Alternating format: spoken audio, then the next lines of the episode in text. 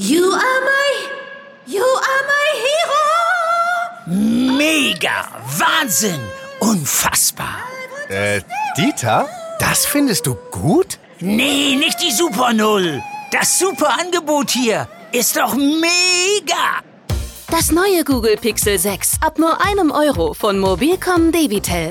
Mega Deal inklusive Google Bluetooth Kopfhörern. Jetzt sichern auf freenetdigital.de. Das wird Jahre dauern, Jahrzehnte vielleicht, um diese Problematik, wenn es überhaupt gelingt, äh, in den Griff zu bekommen. Seit Jahren geht die Polizei in NRW gegen kriminelle Clans vor. Das Ziel Straftaten, Kriminalität bekämpfen. Eine Auswertung des NRW-Innenministeriums zeigt, wie viele Einsätze es in den letzten drei Jahren gab. Fast 2000 Razzien. Wie muss diese Zahl bewertet werden? Bonn Aufwacher. News aus Bonn und der Region, NRW und dem Rest der Welt mit Anja Wölker. Hallo zusammen. Und wir starten mit den Meldungen aus Bonn und der Region. Der Bund der Steuerzahler erneuert seine Kritik am Vorgehen der Stadt Bonn bei der Sanierung der Beethovenhalle. Diesmal prangert der Bundesverband die Bonner Krisenbaustelle in seinem Schwarzbuch der öffentlichen Verschwendung für die Jahre 2021 und 2022 an. Die Modernisierung der denkmalgeschützten Halle ist seit Monaten durch einen Honorarstreit mit den Architekten blockiert. Die Stadt hat ihre Worst-Case-Prognose deshalb auf 172 Millionen Euro erhöht. Ursprünglich sollte die Sanierung etwa 61 Millionen Euro kosten. Zudem sollte die Beethovenhalle spätestens 2019 und somit pünktlich zum Beethoven-Jubiläum 2020 vollendet sein. Der Bund der Steuerzahler hält weitere Kostensteigerungen für unabwendbar. Auch einen Fertigstellungstermin könne die Stadt nicht gesichert prognostizieren, weil kein belastbarer Terminplan vorliegt. Zuletzt hatte das städtische Gebäudemanagement Bonn das Jahr 2024 für die Wiedereröffnung der Beethovenhalle genannt. Der Bund der Steuerzahler kritisiert zwei Faktoren. Erstens habe der Zeitdruck, unter den sich die Stadt in den ersten zwei Jahren wegen des Beethoven-Jubiläumsjahres gesetzt habe, zu einer Kostenexplosion geführt. Zweitens seien die Bauarbeiten begonnen worden, ohne dass die Planung abgeschlossen war. Über weitere Projekte, die im Schwarzbuch erwähnt werden, sprechen wir gleich. Die Veranstaltung Bonn leuchtet hat am vergangenen Wochenende zum letzten Mal in der gewohnten Weise mit bunt angestrahlten Bonner Baudenkmälern stattgefunden. Die Ratsmehrheit fordert ein neues Konzept. Umweltverbände kritisieren neben der Lichtverschmutzung auch Schaden für Fledermäuse und haben mehrere Bürgeranträge auf den Weg gebracht. Für eine Veranstaltung, bei der historische Fassaden angestrahlt werden, bedarf es nach Überzeugung der Antragsteller deshalb einer vorherigen Artenschutzprüfung. Mit den Bürgeranträgen solle die Veranstaltung nicht verboten werden, heißt es. Stattdessen gehe es um die Vorsorge. Auch aus der Linkspartei kommt Kritik an der Veranstaltung mit verkaufsoffenem Sonntag. Hanno von Rausendorf von der Linkspartei sagt, man wolle keine Alibi-Veranstaltung für einen verkaufsoffenen Sonntag. Stattdessen soll die Veranstaltung verbessert werden und über das Anstrahlen von Gebäuden hinausgehen. Der Verein City Marketing will Bonn leuchtet weiter als Veranstaltung mit verkaufsoffenem Sonntag erhalten. Der Verein will nun mit der Kommunalpolitik die künftige Ausrichtung beraten. Die Bonner Stadtverwaltung bekommt für den Notumzug der Mitarbeiter aus dem Stadthaus weniger zusätzliche Stellen. Der Stadtrat beschloss nicht neun, sondern zunächst nur sechs zusätzliche Stellen, um den Umzug vorzubereiten und umzusetzen. Die Stellen sollen in ein städtisches Projekt eingebunden werden, das ein Konzept für Räume, Flächen und Ausstattung der Verwaltung erstellen soll. Im zweiten Schritt soll die Grundsatzentscheidung fallen, ob das Stadthaus saniert oder abgerissen und neu gebaut werden soll. Dutzende Stützpfeiler auf den Parkdecks sind in einem kritischen Zustand und müssen bis 2023 abgestützt werden. Weil dafür Versorgungsleitungen unterbrochen werden müssen, soll ein Großteil der etwa 1500 Mitarbeiter den Gebäudekomplex verlassen. Zudem müssen Brandschutzklappen zwingend erneuert werden. Aktuell geht die Verwaltung davon aus, dass der Umzug erster Dienststellen in der ersten Jahreshälfte 2023 erfolgen muss. Um 2023 rechtzeitig aus dem Stadthaus ausziehen zu können, muss die Stadt nach Experteneinschätzung mit mindestens einem Jahr Vorlauf Mietverträge für Ersatzflächen unterzeichnen. Umso mehr wundern sich Bonner Makler, dass es das städtische Gebäudemanagement mit Besichtigungsterminen offenbar nicht gerade eilig hat. Dabei ist das Angebot an großen, verfügbaren Büroflächen in der Stadt knapp. Das Presseamt wollte sich zum Stand der Suche nicht äußern. Um, Zitat, den Prozess nicht zu gefährden, wie Stadtsprecherin Barbara Löcherbach mitteilte. Ein 49-Jähriger aus Troisdorf hatte mehrmals seine Frau im Schlaf vergewaltigt, dabei gefilmt und die Aufnahmen ins Internet gestellt. Jetzt hat ihn das Landgericht Bonn zu einer Haftstrafe von sechs Jahren verurteilt. Der Mann hatte die Taten gestanden. Die vierte große Strafkammer verurteilte den Mann wegen Vergewaltigung in sechs Fällen und Verletzung des höchstpersönlichen Lebensbereichs durch Bildaufnahmen in fünf Fällen. Mit seinem Urteil blieb das Gericht deutlich unter den von der Staatsanwaltschaft geforderten neun Jahren Haft. Das Verfahren fand unter Ausschluss der Öffentlichkeit statt. Zur Urteilsverkündung am Dienstag waren nach nur zwei Verhandlungstagen Zuschauer und Medien wieder zugelassen. Der Vorsitzende Richter Klaus Reinhoff hielt sich dennoch kurz, auch um das Opfer zu schützen. Die Frau selbst musste vor Gericht nicht aussagen, da der Mann ein komplettes Geständnis ablegte. Das Urteil ist noch nicht rechtskräftig. Kommen wir zu unserem Top-Thema. Tausende Kontrollaktionen, Strafanzeigen und Sicherstellungen. In den letzten Jahren gab es immer wieder Razzien der nordrhein-westfälischen Sicherheitsbehörden gegen kriminelle Mitglieder arabischer Familienclans. NRW-Chefreporter Christian Schwertfeger kennt die Details der Auswertung und kann uns die Infos einordnen. Hallo. Hallo. Christian, du sprichst selbst von einer wohl beispiellosen Serie von Razzien. Inwiefern sind die denn beispiellos? Weil es wahrscheinlich äh, in keinem anderen Bundesland, wahrscheinlich noch nicht mal in Berlin, ähm, wo die Clan-Problematik ja auch äh, vorhanden ist, so viele Razzien gegeben hat wie Nordrhein-Westfalen gegen Clankriminalität in den vergangenen Jahren. Also äh, wir haben eine Auswertung des nordrhein-westfälischen Innenministeriums vorliegen, wonach es seit Sommer 2018, also seit Juli 2018, um konkret zu sein, äh, bis heute rund 1800 Kontrollaktionen gegeben hat in Nordrhein-Westfalen. Das heißt also große Polizeieinsätze, unter anderem wurden dabei durchsucht Bettbüros, Teestuben, äh, Shisha-Bars etc. Und äh, dabei wurden insgesamt bei diesen 1800 Kontrollaktionen fast 5000 Objekte durchsucht. Und das ist schon äh, enorm. Jetzt gibt es diese Razzien auf der einen Seite. Kann man denn auch sagen, dass die erfolgreich waren in gewisser Weise? Absolut. Also also da wurde unheimlich viel sichergestellt, äh, sei es an Drogen, äh, an äh, Waffen, auch äh, an Kleinigkeiten äh, wie äh, mit unverzolltem Tabak, äh, aber auch damit machen halt äh, diese Clans Geld und alles, was man denen wegnimmt, schadet den Clans halt natürlich. Also es gab beispielsweise 8000 Ordnung, Ordnungswidrigkeitsverfahren und Strafverfahren in dem Zeitraum. 12.000 Verwarngelder wurden ausgesprochen und fast 800 Menschen wurden festgenommen, vorläufig festgenommen. Äh, man nennt das äh, im Polizeijargon äh, sogenannte freiheitsentziehende Maßnahmen wurden unterzogen. Also aufgrund dieser Razzien wurden eben auch Ordnungswidrigkeits- und Strafverfahren eröffnet. Ja, also das ist äh, eine absolute Null-Toleranz-Strategie, äh, so wird es ja auch bezeichnet. Also äh, die Sicherheitsbehörden in Nordrhein-Westfalen, äh, die wollen diesen Kriminellen also mehr oder weniger permanent auf den Füßen stehen. Also einen permanenten Kontrolldruck aufbauen. Die Kriminellen sollen oder müssen jederzeit spüren und wissen, dass die Polizei jederzeit bei ihnen kommen kann und dass sie nicht mehr so wie noch vor vier, fünf Jahren, sechs Jahren und noch weiter zurück machen und tun lassen können, äh, was sie halt auch gemacht haben. Ne? Also sie haben halt den Rechtsstaat jahrelang einfach sagen wir mal so, man kann sagen, ignoriert, dem Rechtsstaat auf der Nase herumgetanzt. Äh, ich war selbst bei einigen Razzien dabei und kann auch beschreiben, äh, wie sich so das Bild und äh, verändert hat. Also ein kleines Beispiel, äh, während äh, vor drei bis vier Jahren, wenn die Polizei kam in die Räume, in die Shisha-Bars, da lagen Geldbündel offen auf dem Tisch, da lag Gras, also Drogen teilweise offen auf dem Tisch. Das findet man jetzt nicht mehr.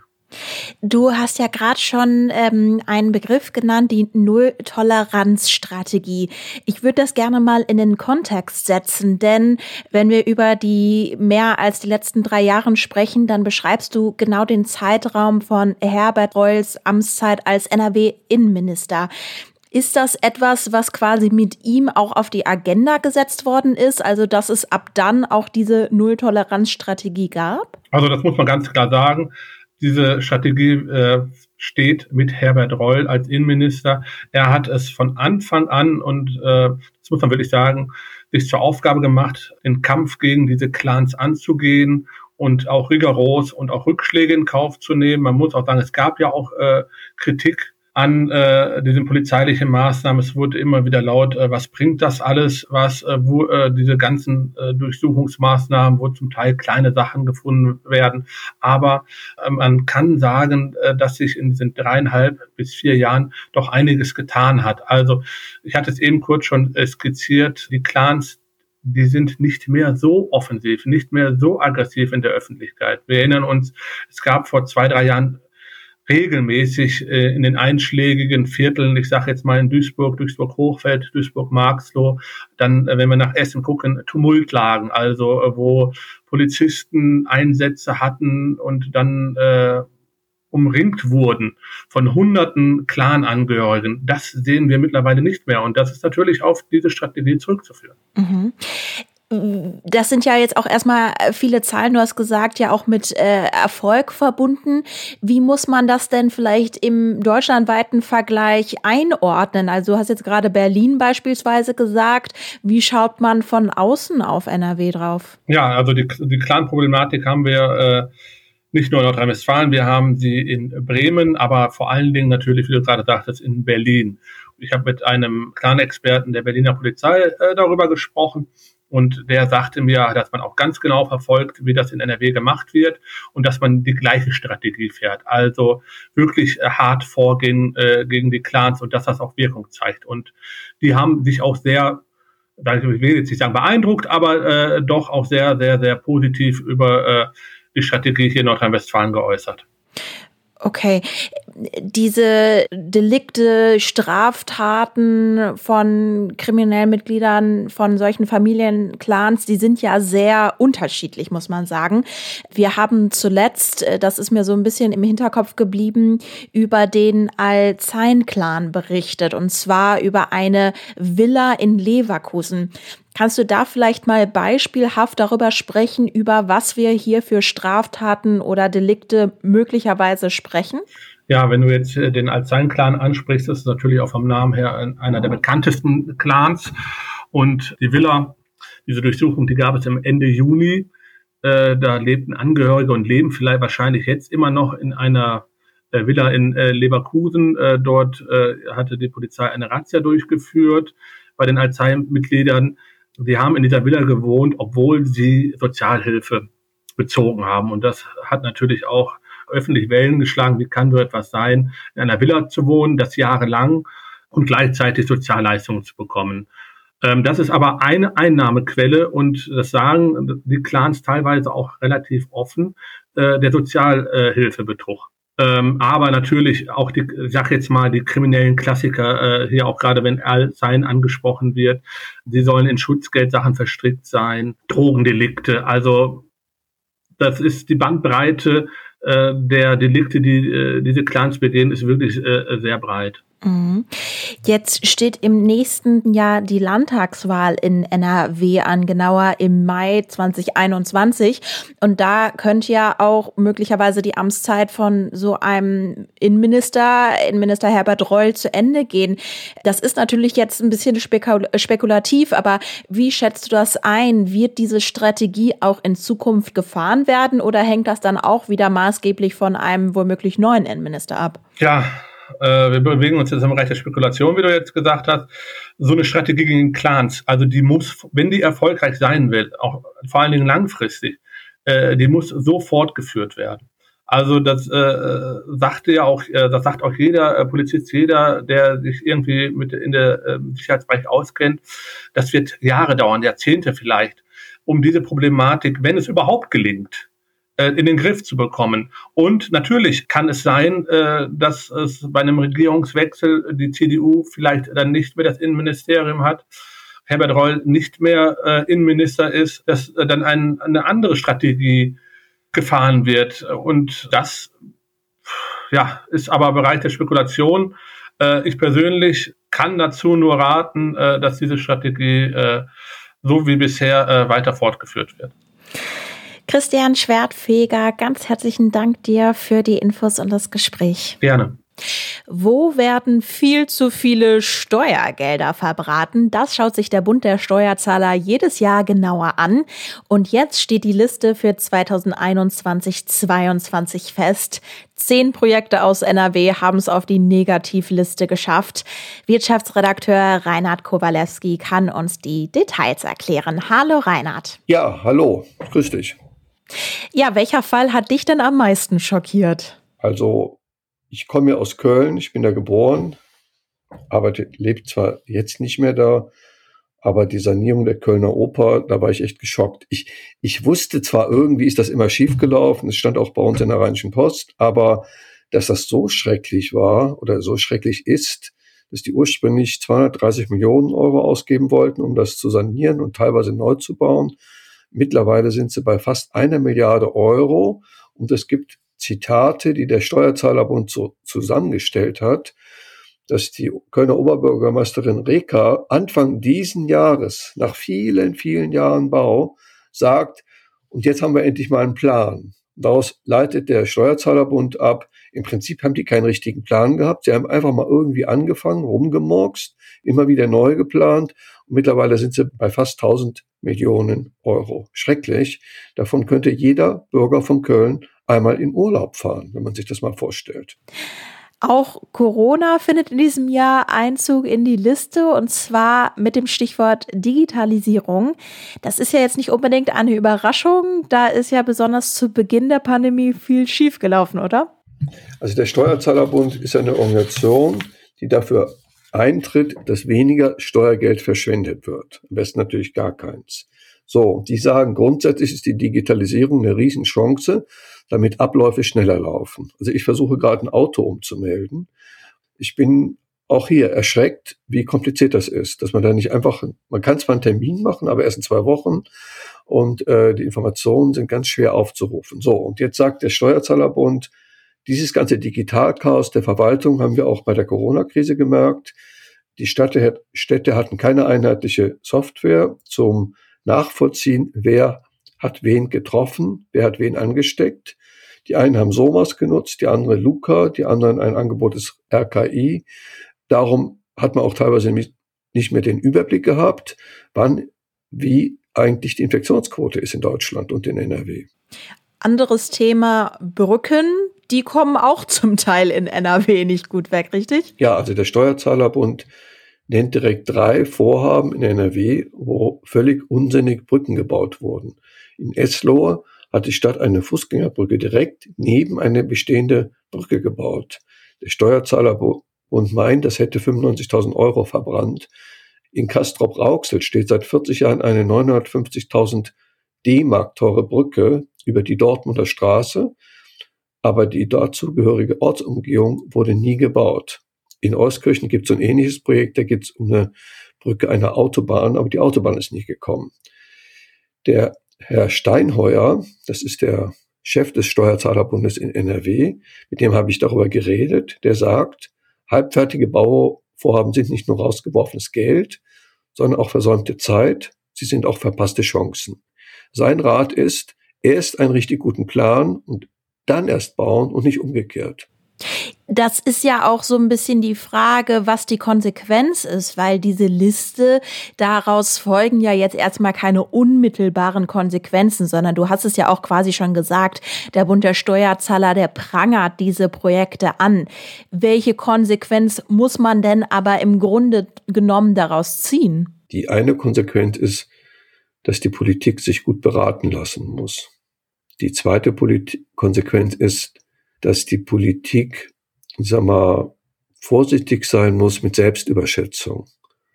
Also die Vorstellung, dass die Politik alles besser macht, ist falsch. Sieht man einfach an diesen riesigen Verschwendungsprojekten. Tja, und sonst kann man nur sagen, die Politik braucht auch Experten. Sie kann nicht einfach nur dem Bürger irgendwas versprechen, nur damit ein Projekt durchkommt, es schön billig verkaufen und dann später wird es dann doch teurer, weil, weil der Plan unrealistisch war. Also wir brauchen natürlich in unserer Demokratie eine politische Führung, also die vom Volk gewählt wird, aber die braucht dann wirklich kompetente Fachleute, die realistische Pläne und realistische Umsetzung von Plänen machen, damit es zu solchen Problemen nicht mehr kommt. Reinhard Kowalewski zur Negativliste des Bund der Steuerzahler 2021-2022. Ganz herzlichen Dank dir. Ja, vielen Dank für das Gespräch. Und das könnt ihr heute noch erwarten. NRW-Gesundheitsminister Karl-Josef Laumann stellt heute einen Bericht zur Fachkräftelage im Pflegebereich vor. In dem Bericht werden zudem Kennzahlen zur Ausbildungs- und Arbeitssituation von Menschen in den Pflege- und Gesundheitsfachberufen genannt. Im Düsseldorfer Landtag wird heute über Tempo 30 in geschlossenen Ortschaften diskutiert. Im Verkehrsausschuss gibt es dazu eine Expertenanhörung. Im Schulausschuss wird außerdem über die aktuelle Situation der Schulen in der Corona-Pandemie gesprochen. In Berlin legten die eingesetzten Arbeitsgruppen für eine Ampelkoalition heute erste Ergebnisse vor. Bis heute Abend sollen die 22 Gruppen den Stand der Verhandlungen festhalten. Das Wetter. Es gibt nur dünne Schleierwolken und viel Sonne. Im äußersten Nordwesten kommen am Nachmittag viele Wolken auf. Es bleibt aber trocken bei bis zu 11 Grad.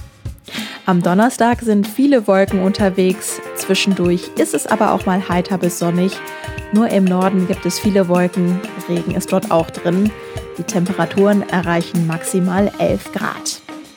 Jetzt wünsche ich euch noch einen schönen Tag. Wir hören uns morgen wieder. Bis dann. Mehr Nachrichten aus Bonn und der Region gibt's jederzeit beim Generalanzeiger. Schaut vorbei auf ga.de.